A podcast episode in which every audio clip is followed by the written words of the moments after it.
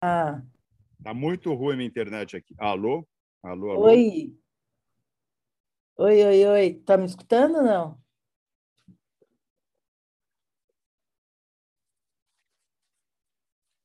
Tá me escutando?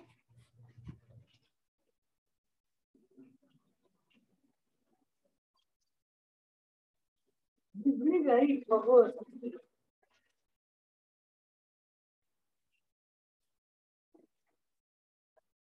Alô, alô?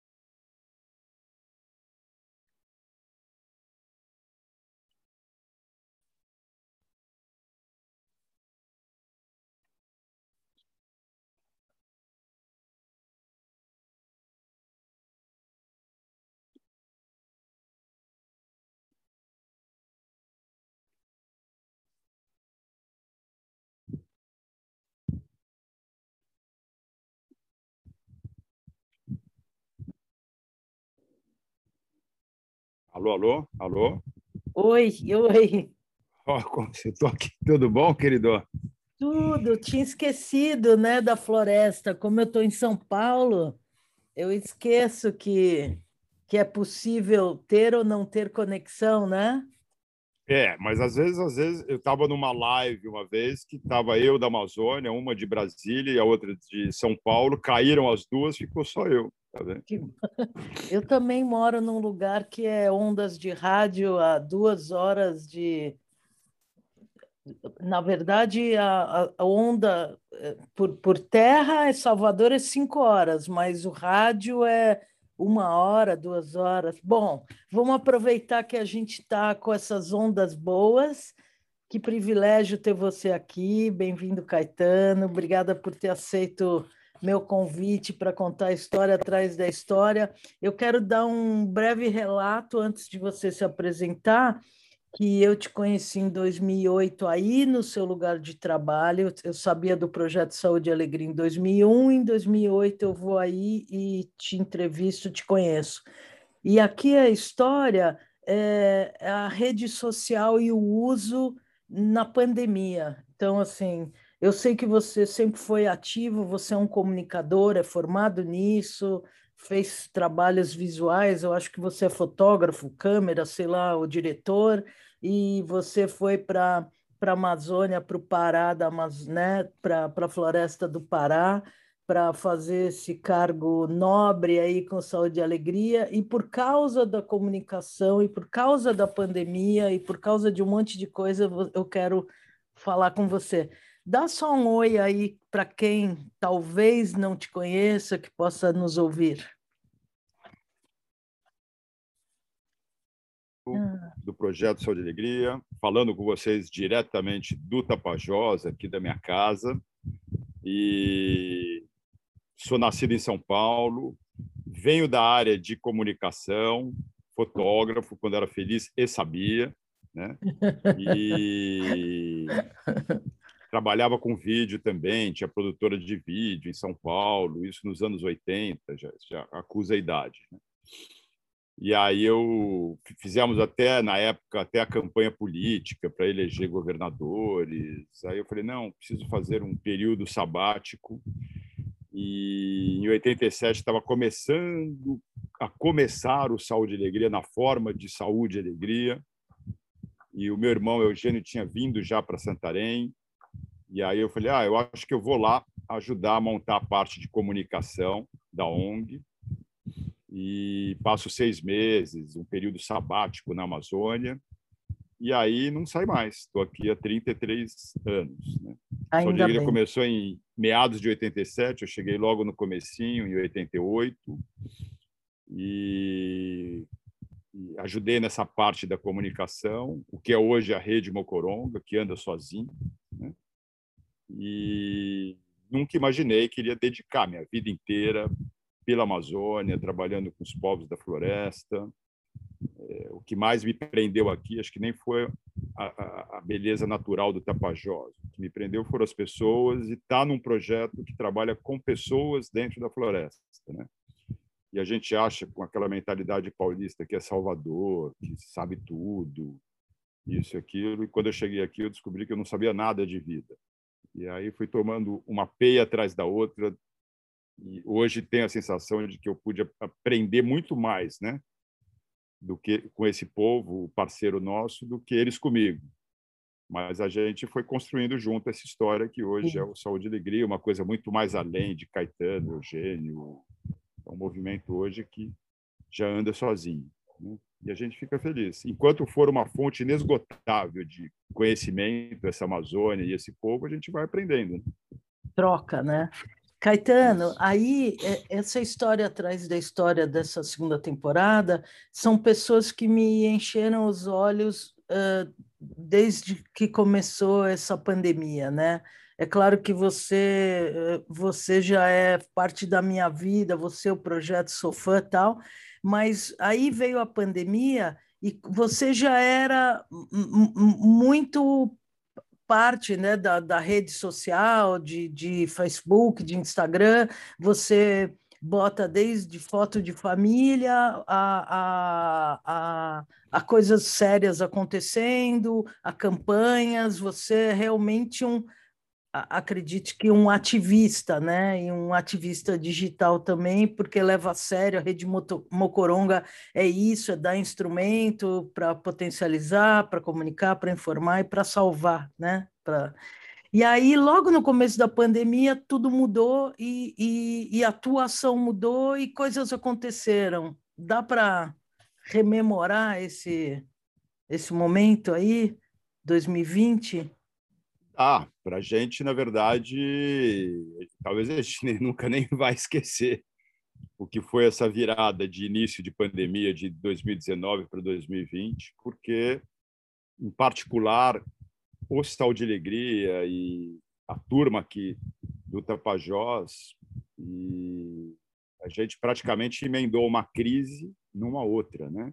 A gente vinha de acusações fake news de ter colocado fogo na floresta junto com Leonardo DiCaprio, os brigadistas, naquela história do incêndio de Hotel do Chão. Passamos uma situação muito difícil aqui, porque o Brasil vive uma situação hoje de incitação ao ódio, de polarização, em que as pessoas não debatem, elas se agridem. E isso aí é, é muito ruim, né? não só para as pessoas, quanto para própria democracia, o próprio, a própria agenda construída, inclusive, principalmente a partir de um diálogo de diferentes. E é uma coisa que, nesse sentido, a gente parou de construir junto. Né? E, e a gente praticamente emendou é, uma crise que era em cima é, do saúde e alegria para uma que é em cima de todo o planeta quando a gente começou já a desconfiar em janeiro da chegada desse vírus ao Brasil e, consequentemente, à Amazônia, é, e sermos, além de tudo, também uma organização de saúde, por mais que a gente já havia avançado no sentido de da utopia ter virado realidade no caso de saúde e alegria, do modelo de saúde básica ter sido reconhecido e virado política pública a partir do barco Hospital Abaré, e hoje tem mais de 60 barcos espalhados pela Amazônia e Pantanal frutos do que a gente semeou aqui no Tapajós, a gente não podia deixar passar a questão da pandemia e falar ah, é um problema de política pública, cumprimos a nossa missão. Não, vamos ter que nos prepararmos, a gente tem expertise para mexer com saúde e a gente tem um quadro de alianças forte das organizações comunitárias, né? sem elas nada disso teria acontecido, e a gente tem boas relações com os gestores públicos, é hora de deixar ideologias de lado, se a pessoa é Flamengo, se é Vasco, se é garantido, caprichoso, se é boto cor-de-rosa ou boto tucuxi. A gente está tratando de vidas, se votou ou não no Bolsonaro, se é PT ou não é PT, enfim, isso aí tem que ser deixado de lado. E a gente está tratando de vidas, é hora de somar esforços. Né? É hora de somar esforços e ser bem pragmático. E aí começamos a construir, a partir das demandas levantadas pela Secretaria de Saúde, Secretaria de Saúde Indígena e pelas próprias representações comunitárias, sindicatos de trabalhadores e trabalhadoras rurais, Conselho Indígena Tapajós, Arapiuns, povos Munduruku, levantar as demandas e maiores necessidades. E aí montamos, a partir disso, a campanha com Saúde e Igreja Sem Corona, e conversamos com os nossos doadores na época, falando que para algumas atividades seria muito difícil dar continuidade em meio à pandemia, né? para a gente poder focar os recursos que a gente tinha na época todos para apoiar na campanha, com cestas básicas, kits de proteção, higiene, melhorar equipagem dos próprios é, postos de saúde, unidades básicas de saúde, apoiar as rodadas extras do Abaré, enfim, voltamos a campo é, vamos dizer assim, dando injeção novamente. Né? Uma coisa que a gente havia deixado, porque é, construímos um modelo, virou política pública, repassamos para a prefeitura continuar. Mas aí voltamos a campo, somando com a prefeitura, somando com a universidade, somando com as organizações comunitárias. E até hoje estamos ainda né, é, nessa campanha. A gente espera que talvez não vá resolver a questão do vírus tão cedo, mas pelo menos arrefecer e, se não resolve tudo o que a gente está fazendo, pelo menos atenuar o sofrimento dessas famílias, o sofrimento da passagem dessa pandemia aqui na nossa região, porque não está sendo fácil, né? E claro que as redes sociais passam a ter um papel fundamental. Elas tiveram um papel fundamental para a gente poder mostrar a nossa versão em relação às acusações fakes. Elas tem um papel fundamental para a gente poder trazer um pouco a voz né, é, da realidade da floresta, dos seus povos, também em relação à pandemia. Tem um papel fundamental para a gente poder passar informações, orientações educativas para as comunidades que têm sinal. O pessoal aqui, é, muitas não têm, a gente entrou com um programa de rádio diário no ar, e as que têm, a gente tem peças e trabalha com a Rede Mocoronga, com jovens das comunidades, produzindo paródias, músicas educativas de combate à Covid. Assim, é o tipo da coisa que é, a pessoa gostar ou não gostar, ela está aí, né? É a mesma coisa lá no começo. Ah, eu não gosto de celular, eu não uso celular. Mais cedo ou mais tarde a pessoa vai ter que usar. Elas estão aí. E são uma ferramenta é, de bastante valor se a gente souber usar ela, não para promover o ódio, mas quem sabe a gente tem ali liberdade para usar da maneira que a gente quer, né? Você pode estar promovendo a alegria, promovendo a saúde. No caso nosso, por exemplo, das incitações ao ódio em função daquelas acusações falsas, a gente sempre procurou responder com trabalho. Né? Não vamos responder ódio com mais ódio, não é a nossa praia. Né? A nossa praia é saúde, alegria, é o que a gente entende. Então não vamos cair nessa armadilha e fazer o jogo deles, né? E, mas já que está nos dando a oportunidade, né, de um microfone, de um holofote, de páginas, vamos, ser, vamos dizer assim, mais visitadas, né, é, pelas redes sociais, então vamos mostrar que veio, como é que é o nosso trabalho, quem somos nós, né?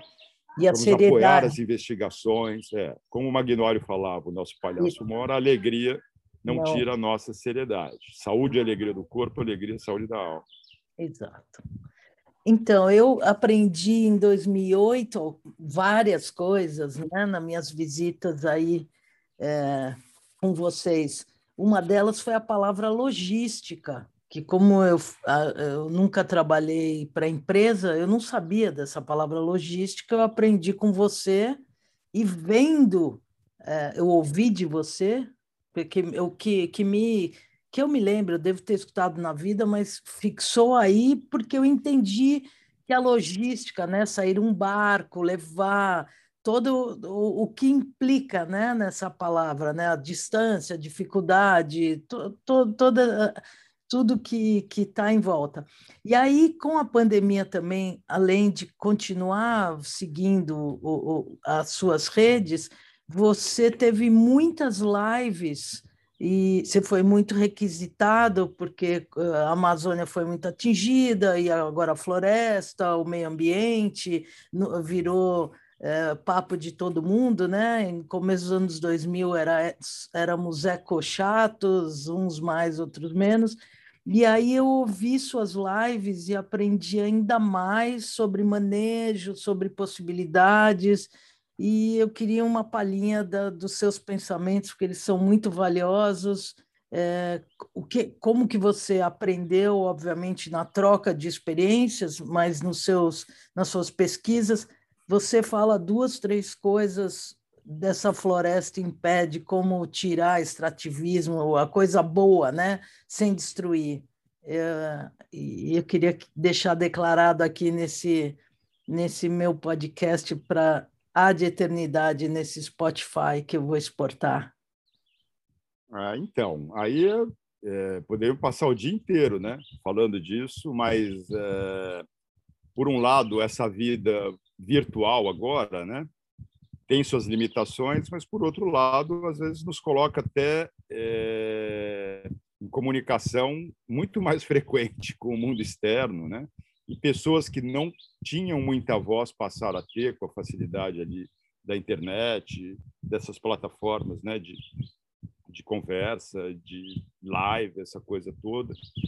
E, e ao mesmo tempo a Amazônia também ela já vinha em evidência porque em política, se você é obcecado, a pessoa que faz uma agenda, como um presidente da República, se ele é obcecado por uma pauta, né, é, tem um lado interessante é essa pauta se tornar mais evidente.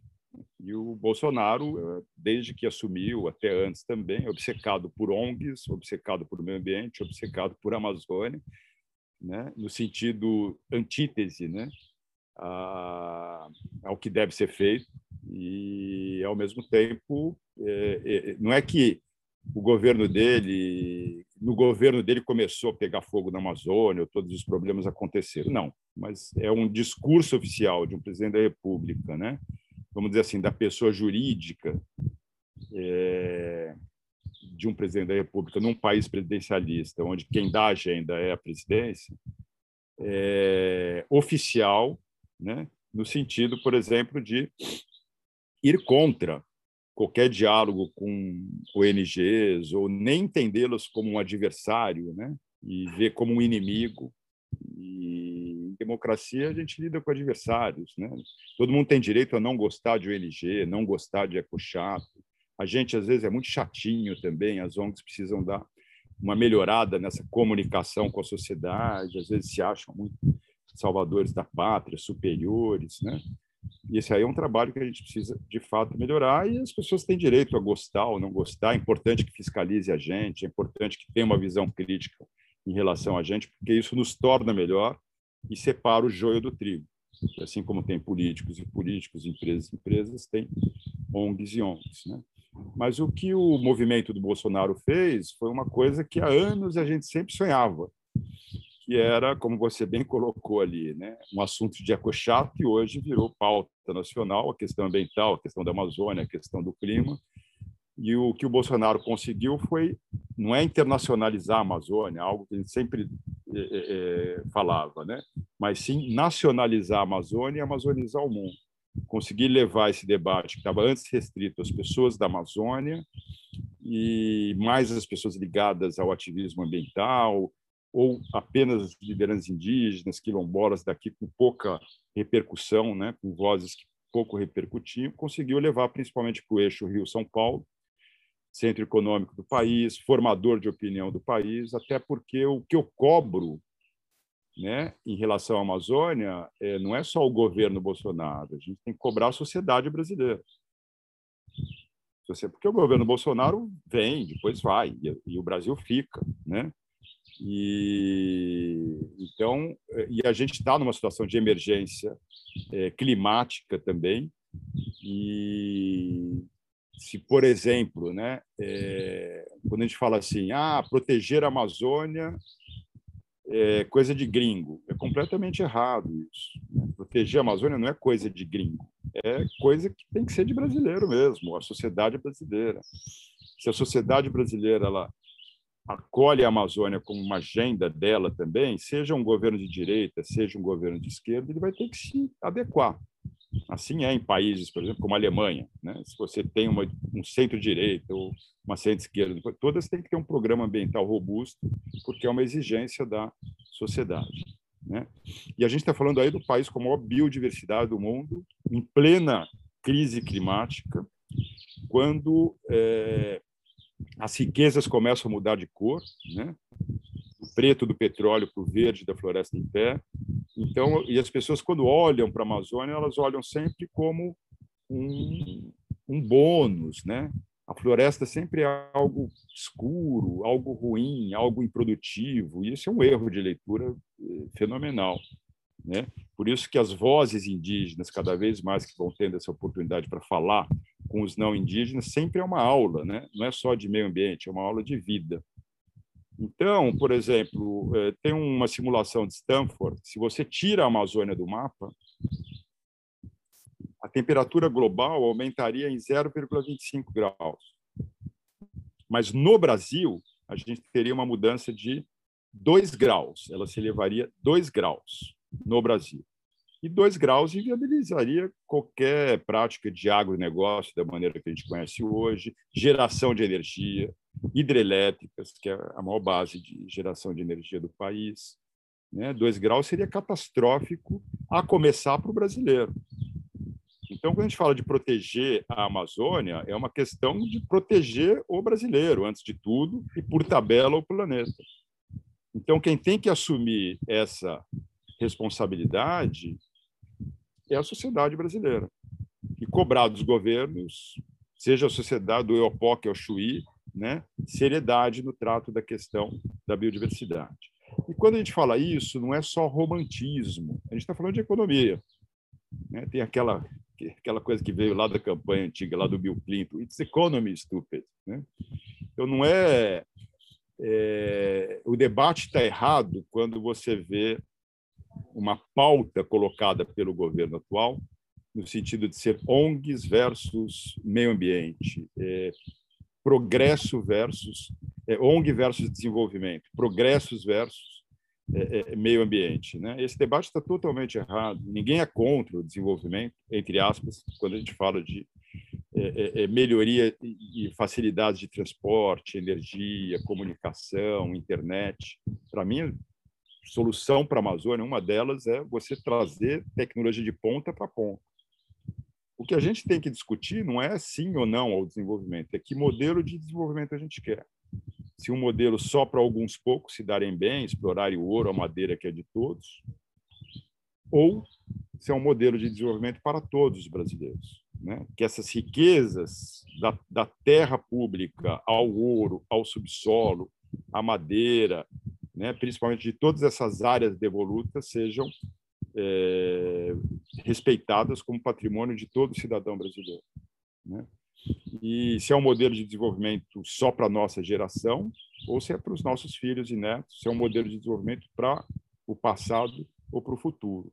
Então, quando a gente olha para a Amazônia, tem que parar de olhar como algo que estamos perdendo só. A gente tem que olhar como algo que a gente está deixando de ganhar porque é, o Brasil hoje ele poderia estar liderando né, novos paradigmas de desenvolvimento, é, é, essa lógica só de crescimento econômico, né, poderia estar liderando um movimento de sustentabilidade, de equilíbrio, de harmonia, seja no Brasil, seja no mundo. Até para a gente poder cobrar o mundo, a gente precisa fazer a lição de casa aqui dentro em termos de políticas governamentais, né, é, a gente está muito deixando muito a desejar, né? seja governos de esquerda, seja governos de direita.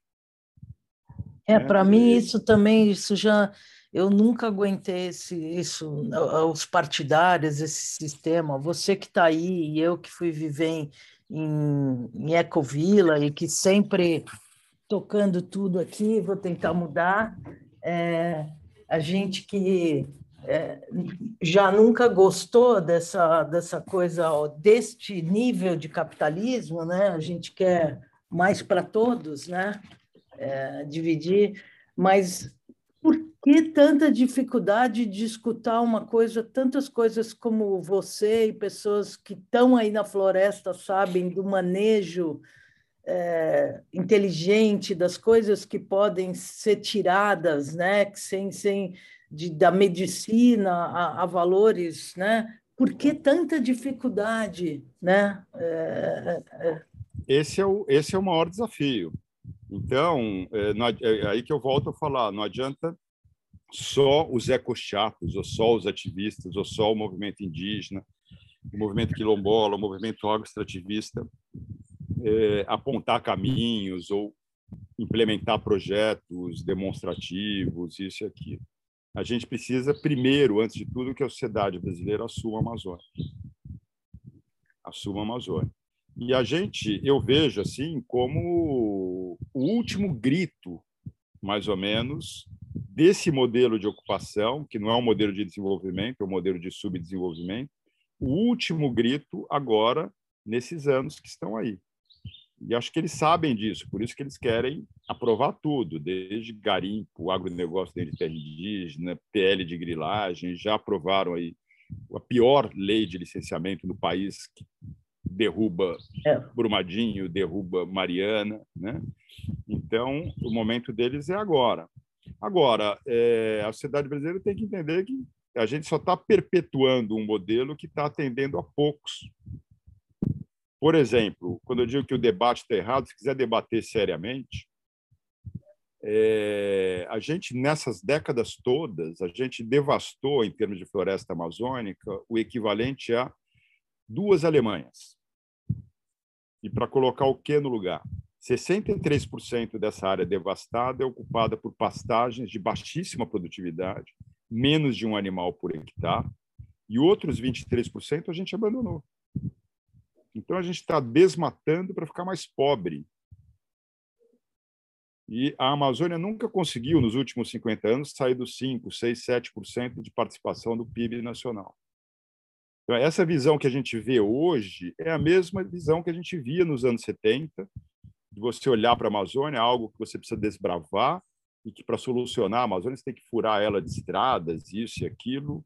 Como pensar em trabalhar agronegócio dentro de territórios indígenas? Tá, você tem lá um grupo que faz isso, que são os parecidos, mas você vai querer replicar isso para a Amazônia inteira, plantar soja, né? Assim, então, assim, por que, que em momento algum o governo fala em políticas de incentivo de bioeconomia dentro de territórios indígenas? Então, assim, se é para pensar em soluções, caminhos existem. Então, por exemplo, nas áreas agricultáveis, que não tem mais volta, né, por que não pensar numa política de transição para o produtor responsável em sair dessa desse jeito de fazer arcaico, né, com menos de um animal por hectare e trabalhar é, maneiras mais modernas, é, com tecnologias mais modernas, mais amigáveis ao meio ambiente, que possa aumentar a produtividade. Ele pode gerar mais receita, né? ele pode gerar mais empregos e com menos desmatamento, menos pressão sobre terras indígenas, menos pressão sobre unidade de conservação, menor desmatamento. Então, é possível, existem caminhos, tem exemplos aqui em Paragominas que já fazem assim. Né? Então, por que não tornar esse tipo de modelo predominante e hegemônico para a Amazônia inteira? Então, eficiência agrícola nas áreas agricultáveis né, é algo que entra na agenda, por exemplo, do agronegócio, e que pode se associar às agendas, por exemplo, do movimento ambientalista do desmatamento zero e às agendas do movimento indígena de demarcação já. Porque a gente está falando em crescer para cima e não mais para o lado, grilando especulando terras. Então, eficiência agrícola é um ponto. Agora, longe de achar que soja seja vetor de desenvolvimento com a vocação amazônica da floresta. Não. Aí o ponto dois, bioeconomia. Então, se a gente consegue fazer mais recurso, mais gerar mais empregos, por exemplo, é, o açaí ou o cacau, né? Sistemas agroflorestais de açaí aqui no Pará pode gerar mais de mil dólares por hectare versus a pecuária gerando 142 dólares por hectare ano. O mesmo cacau, mais de 700 dólares.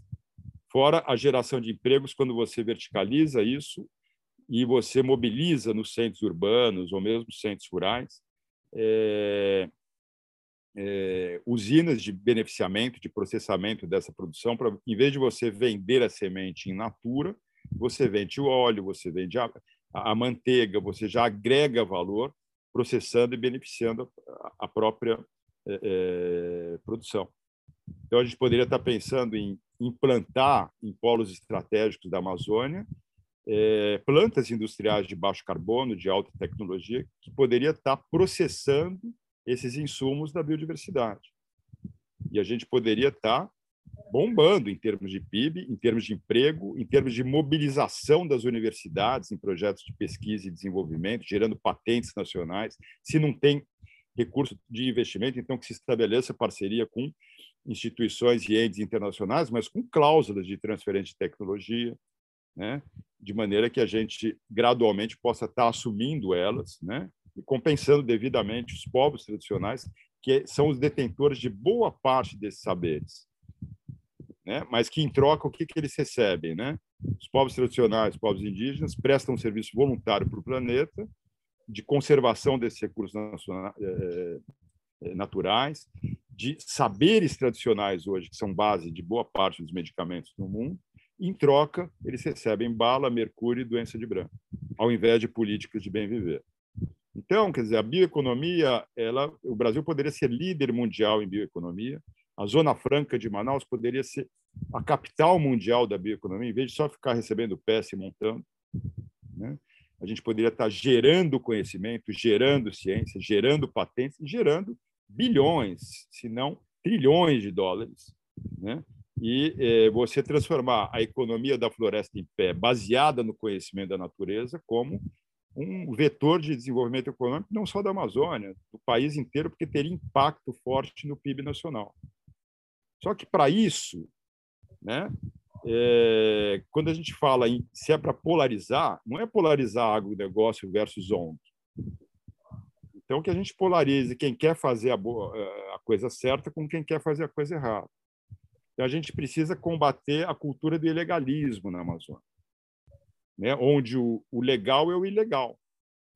Então, se eu sou um madeireiro, quero investir aqui, vindo do sul do país, quero fazer a coisa certa, com direitos trabalhistas, plano de manejo sério, essa coisa toda, como é que eu vou concorrer com o preço baixo da madeira extraída ilegalmente? Ou eu quebro, ou eu mudo de lado, vou fazer que nem todo mundo faz. Né? Então, é, o que a gente precisa enfrentar agora né, é essa cultura do ilegalismo. É, é, essa maneira de achar que progresso e desenvolvimento é o jeito que vem sendo feito, não é agora, vem sendo feito desde sempre, um modelo de ocupação predatória que é baseado em ilícitos, em crimes ambientais e que beneficia um grupo pequeno de pessoas, mas poderoso. Então, se você pegar, por exemplo, aqui no Tapajós, outros exemplos, o garim, né? Então, querem liberar o garim dentro de terras indígenas, é uma coisa proibida. É, se a gente pegar, por exemplo, um dos subsolos com mais ouro do mundo, que é aqui no Tapajós, Itaituba e Jacareacanga, onde se explora há mais de 70 anos é, o ouro. Né? a gente vê, por exemplo, que os garimpos hoje né, não fazem home office. Né? Em meio à pandemia, aumentaram, que aí aumenta o dólar e aumentou o preço do ouro também. E, ao mesmo tempo, é tudo ilegal. Então, não arrecado, não pago imposto, trazem ali um custo para o secretário municipal de saúde muito mais alto por causa das doenças de veiculação hídrica que aumentam, sem que ele tenha uma reposição de recurso pelo SUS para poder atender seus cidadãos. É, só no Tapajós, né, são mais de 7 milhões de toneladas de sedimentos despejados, o que equivale a uma Brumadinho a cada 20 meses, só por causa do garim. Né? E se a gente olhar Jacareacanga e Itaituba e for ver os índices de desenvolvimento municipal, nos 5.500 municípios brasileiros, eles estão no andar de baixo. Jacareacanga, por exemplo, está entre os 80 piores índices de desenvolvimento municipal da Firjan no país. E é um dos lugares onde tem mais ouro. E se eu faço uma crítica a esse modelo de, de progresso, me chamam de comunista, essa coisa toda. Então, assim, fica também difícil a gente poder sair dessa situação se não tem um debate racional, um debate sério, que possa identificar o problema, né? e a gente possa construir soluções a partir dos problemas que são identificados. Não se resolve solução se a gente não aceita a existência ou não consegue enxergar um determinado problema. E garimpo, por exemplo, também não é você tratar os garimpeiros como todos bandidos, isso aqui. Você tem pessoas lá estão lá há muito tempo, você tem gerações atrás de gerações, segunda, terceira geração de família de garimpeiros que nasceram, criaram e só aprenderam a fazer isso, e ninguém nunca pensou em trazer uma política de alternativa econômica ao garimpo. Né? Então, assim, são coisas que precisa debater mais seriamente. Não, se então, debater, a... não se debate, né? É, não se debate. Então, por exemplo, a questão da bioeconomia, a questão da eficiência agrícola, a questão do comando e controle de acabar com a cultura do ilegalismo. Isso foi possível, não é uma coisa do além. Se a gente pegar na gestão Marina Silva, no primeiro mandato do Lula, eles assumiram com índices recordes de desmatamento. Espero que a gente nunca volte àqueles 25, 23 mil quilômetros quadrados de taxa de desmatamento anual na Amazônia. E, ao mesmo tempo que houve um boom do agronegócio, houve uma redução drástica dos índices de desmatamento. Aquilo eles pegaram com 25 mil quilômetros quadrados e entregaram com 8 mil, 7.500 quilômetros quadrados de desmatamento, é, é, é, se eu não me engano, ano. Né? Já a continuidade disso do governo Dilma já não se deu da mesma maneira, né? Já com uma visão também de Amazônia, de desenvolvimento dos anos 70. Né? Então, falta a gente modernizar o pensamento e a visão que se tem em relação à questão de meio ambiente, não só a sociedade brasileira achar que é uma agenda de ecochato, é uma agenda dela, sim. Né? E às vezes a gente vê, felizmente está melhorando, eu acho, mas às vezes a gente vê, para parte da esquerda, a questão ambiental ser coisa de burguês, e para parte da direita, a questão ambiental ser technical problem, um obstáculo, um problema técnico, vamos resolver, alivia, tira o licenciamento. Né? e acho que não é nem isso nem aquilo. Então, assim, a sociedade brasileira ela tem a oportunidade hoje de assumir a Amazônia, fazer uma escuta e um esforço às pessoas de outras regiões, principalmente junto aos povos aqui dessa região, tentar compreender a realidade, tentar compreender as oportunidades, não só como uma região de desmatos e notícia ruim, mas uma região, uma riqueza fantástica que a gente foi agraciado com um prêmio de quem criou esse planeta, né? em que, ao mesmo tempo que nos dá uma responsabilidade perante o mundo, nos dá uma grande oportunidade de é, melhoria econômica, de combater desigualdades, de receitas financeiras, recursos, liderança política, né? como nenhum país talvez tenha hoje esse privilégio, tal qual o país tem em plena crise de emergência climática. E, então, a gente tem que fazer tudo o contrário do que a gente está fazendo. E para fazer o contrário do que a gente está fazendo e se sustentar, seja governo A, seja governo B, quem tem que botar quente não é a sociedade internacional. Quem tem que botar quente é a sociedade brasileira. Fica aí até meu, minha mensagem para os que se dizem patriotas. Né? Eu também não gosto de perder de 7 a 1 da Alemanha. Eu não gosto de ver a Amazônia sendo entregue. É, a gente não está nem entregando, seja estrangeiro, ou seja, nós estamos entregando para bandido essas riquezas. Que não pagam imposto, não fazem nada. Né? É possível explorar, né? é possível tirar madeira, é possível trabalhar o próprio agronegócio de uma maneira muito mais inteligente, é possível trabalhar uma política industrial a partir de insumos da biodiversidade, Está aí, caminhos existem, não são não teo, nem teorias, né? Existem projetos demonstrativos que estão sendo escalados, existem é, é, é, é alguns produtores responsáveis que deveriam ser hegemonia, que deveriam ser exemplos para predominar esse jeito de fazer. E, e, o grande obstáculo é justamente essas máfias que vivem de ilícitos, que são muito poderosas e são muito articuladas também junto aos meios políticos. Então, enquanto a gente não, não, não conseguir entender né, que a gente precisa derrubar essa cultura do ilegal, né, esse óbvio é, vai demorar para ser colocado em prática e talvez demore é, um tempo em que a gente não tenha. O que mais me preocupa aqui não é a solução, os caminhos, porque isso tem. É o tempo para a gente poder fazer essa virada. É como se fosse uma balsa pesada que você precisa guinar ela para um outro rumo, mas eu espero que uma vez guinado para esse outro rumo, ela fica pesada, quem sabe, para o rumo apontada para o rumo certo.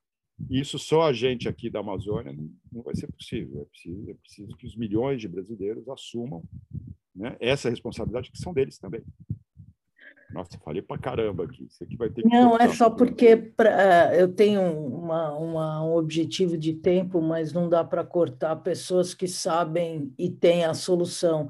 Eu quero agradecer muitíssimo, é uma aula sempre te escutar e reescutar e reafirmar o, tudo que você tem a dizer, vocês, o grupo inteiro, uh, é, a sua expertise e eu acho que já teve a revolução, já teve a evolução já tem solução, e precisamos acreditar que, é, que o que você está dizendo vai ecoar, e, e, por um milagre, talvez, já que o, o, mundo foi feito por um milagre, e nós, o segundo milagre, eu, eu falo isso sempre: o terceiro milagre é o entendimento.